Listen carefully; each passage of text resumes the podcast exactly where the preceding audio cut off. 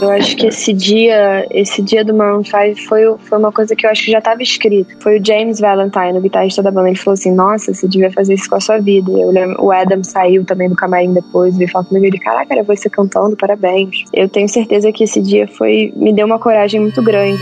Este é um podcast Rádio Disney.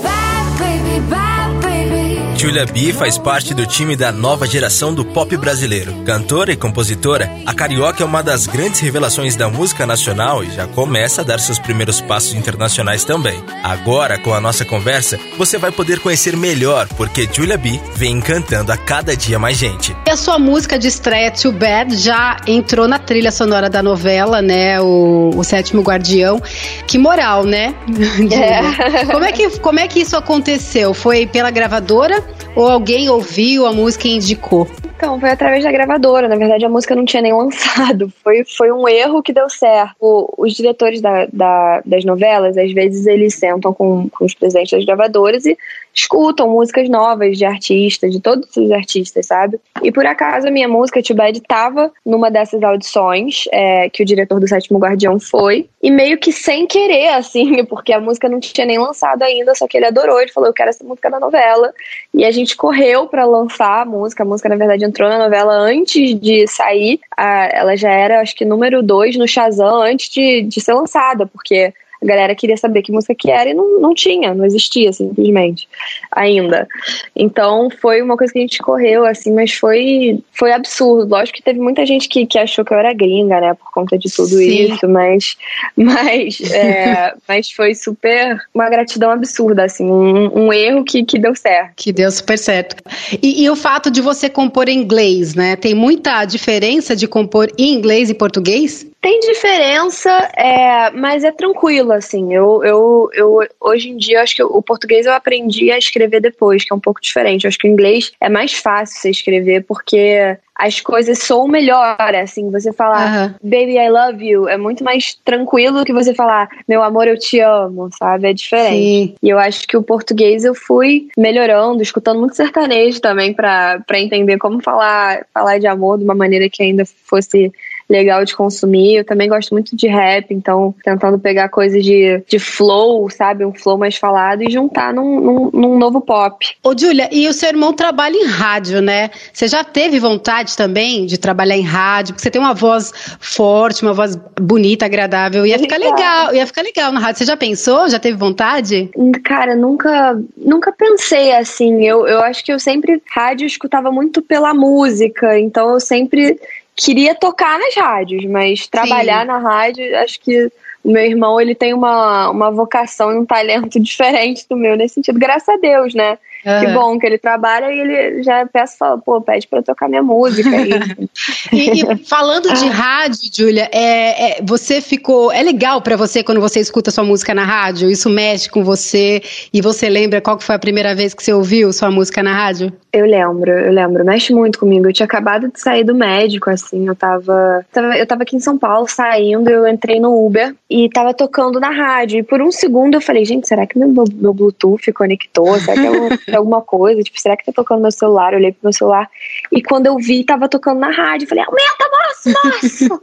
aumenta esse som agora. Cara, inclusive era capaz de ter sido na rádio Disney, sabia? Uhum. É, mas eu lembro que eu falei, moço, é minha música, essa é minha música, aumenta. Não, não, não. E ele achou que era uma música que eu gostava muito. Tipo assim, Sim. ah, essa é minha música. Uma música que eu gosto muito, tipo, Katy Perry, ah, essa é minha música. Uhum. Não, mas eu falei, não, moça, fui eu que escrevi, é minha mesmo. Foi Too Bad, a primeira que eu ouvir. E foi surreal a experiência, assim, até hoje quando toca eu dou, eu dou um sorrisinho em falso, assim, sabe? Eu fico muito feliz. Eu, que legal. Eu adoro. Aí eu sempre pergunto, assim, também, eu falo, caraca, você gosta dessa música? e é verdade que você já entrou numa festa da Bruna Marquezine de Penetra? é verdade. É verdade. Até, hoje em dia a gente é amiga, então tudo bem. É. Eu já falei com ela sobre isso e tal, tá tudo certo.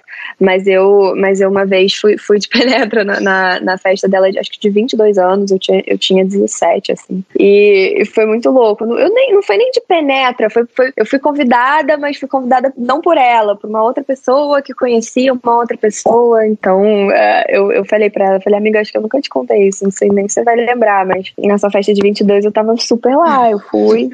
É, eu lembro de você, eu lembro do. Tava Celton Mello lá, Tata Werneck, ah, mó galera. E, uhum. e aí eu tava só meio que se indicando, meio que olhando, a galera absorvendo mais do que. Do que interagindo. Exato, exato.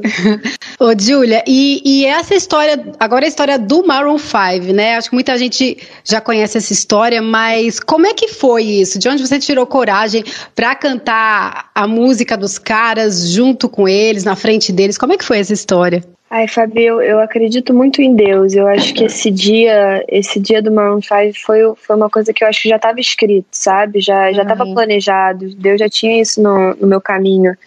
E, e foi, foi uma coragem que veio de dentro, assim, meio que fechei o olho e fui. Eu acho que em algumas situações de muita pressão, eu fico até mais relaxada, não sei porquê.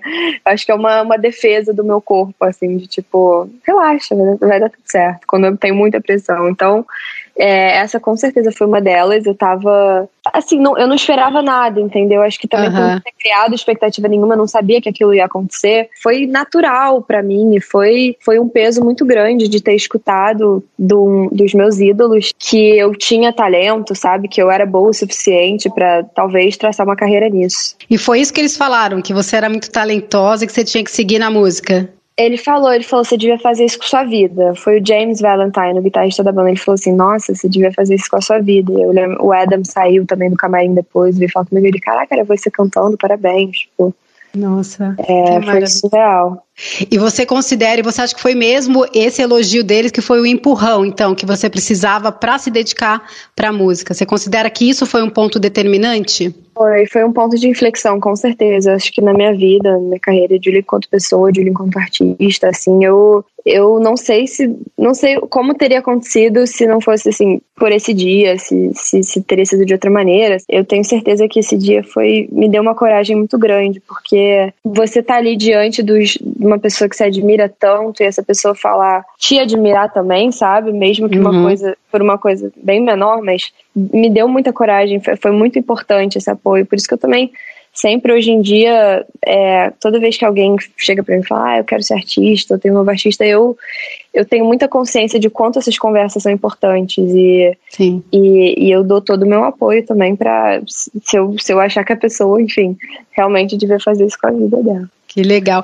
E a música, a música Não Era Amor, é um verso muito famoso da música Cilada, do Molejo, é, né? É. Você conhecia essa música quando você foi fazer a sua? E você achou que fosse rolar alguma brincadeira sobre isso? Para você é tranquilo? Cara, eu não, nem sei, na verdade, nisso, assim. Eu acho que eu, eu boto fé até que eu conheci a música, porque a música é famosa. Depois, quando eu fui escutar, a galera fez a piada. Eu falei, ah, realmente, eu escutei essa música, mas eu nem lembrava, assim. Foi, uhum. foi é porque a história realmente é da música era não era amor, entendeu? A, a, mensagem que eu quero passar é isso. Então, que bom que agora já temos duas não era amor famosas, né? Exatamente. Você já teve algum, já passou por alguma saia justa quando conheceu algum ídolo seu? Ah, a única pessoa no mundo que me travou totalmente foi o Ed Sheeran. Quando eu conheci ele, assim, nossa, não sei nem te falar. Eu esqueci meu nome, sobrenome, idade. Eu esqueci quem eu era. Eu esqueci se eu era um ser humano ou apenas estava existindo ali naquele lugar. Eu, ele, ele entrou e eu comecei a olhar assim, eu, tipo, caraca, eu, eu já tinha ensaiado todo um discurso completo. Já ia falar, é, você me inspirou, tá, tá, tá, tá, tá, tá. Mano, ele entrou na sala, sem brincadeira. Eu esqueci tudo. Eu esqueci meu nome, eu quase não pedi uma foto. Pediram para eu tirar uma foto com ele, assim. Foi, alguém veio falar assim: é, tira uma foto. E eu, tipo, ah. Você não conseguiu falar nada? nada? Saiu nada, Fabia, sem brincadeira. Foi a única vez na minha vida que eu fiquei assim, travada na beleza. Ô, Julia, nós já vimos chamarem o seu estilo de bedroom pop. O que, que é esse estilo?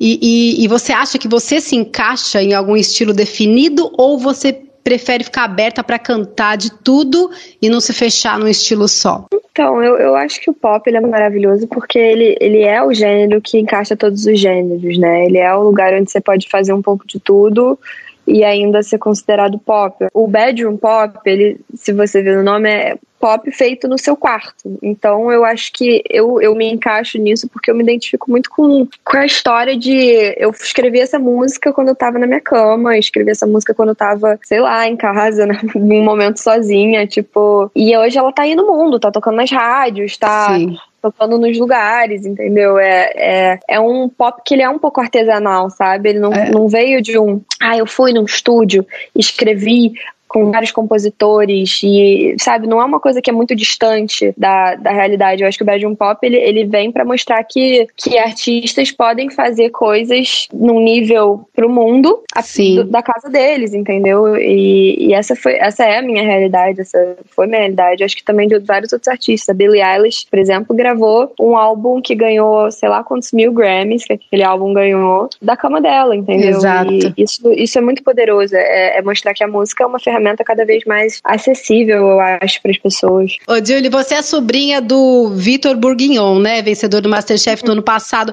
Você gosta de cozinhar? O talento da cozinha todo foi para o lado é. dele da família, porque só pipoca de panela, assim, que é bem boa, por sinal. Sim. Essa receita vou até eu passar para ele. Mas de resto, assim, eu deixo tudo, deixo, deixo na mão dele. Eu fui para Curitiba no começo do ano, quando ainda não tinha acontecido a quarentena, e eu fiz um show lá. Ele foi, ele foi no meu show, não participou. Ele falou: Ah, agora você cantou para mim, amanhã eu tenho que cozinhar para você. Eu fui na casa dele, com a namorada dele. Ele, ele fez um, um arroz birubiru com filé, que carne é a especialidade dele. Para mim, que foi assim, até hoje, eu meio que sonho às vezes com esse arroz birubiru. Foi uma coisa, uma experiência. Ele é muito, muito talentoso, mas confesso que esse talento não veio pro meu lado. Mentira, até veio, porque minha mãe cozinha maravilhosamente bem, só não, não chegou em mim. Não chegou em você. Chegou em mim. E agora falando da música inesquecível, Júlia, você compôs primeiro em espanhol, certo?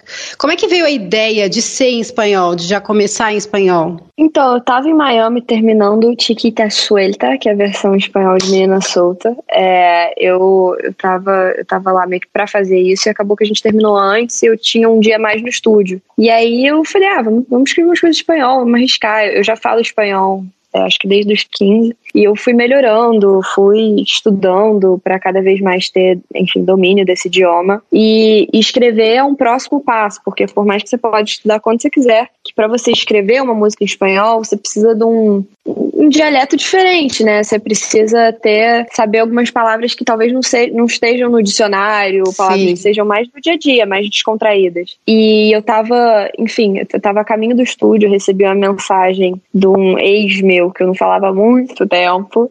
E, e foi meio que uma. Eu falei, caraca, isso despertou vários sentimentos assim em mim. Eu falei, cara, eu quero, quero escrever uma música meio que falando, olha, faz tanto tempo que a gente não se fala, nossa, eu devo ser inesquecível.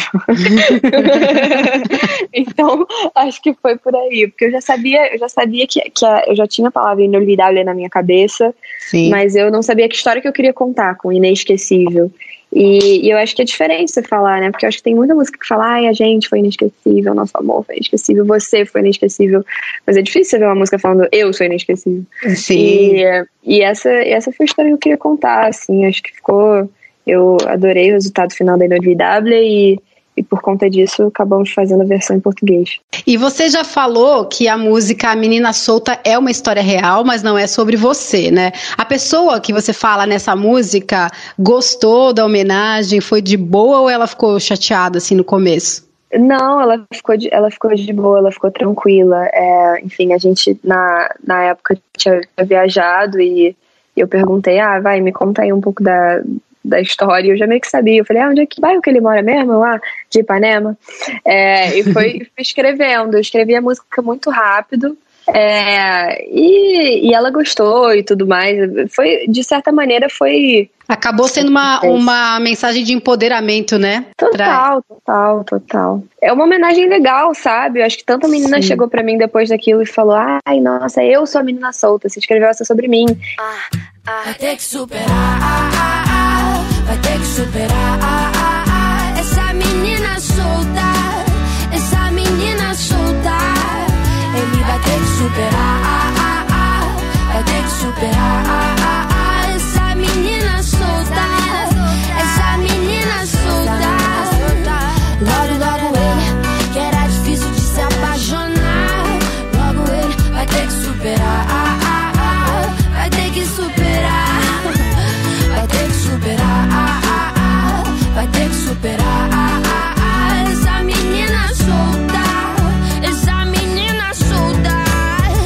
Da menina solta.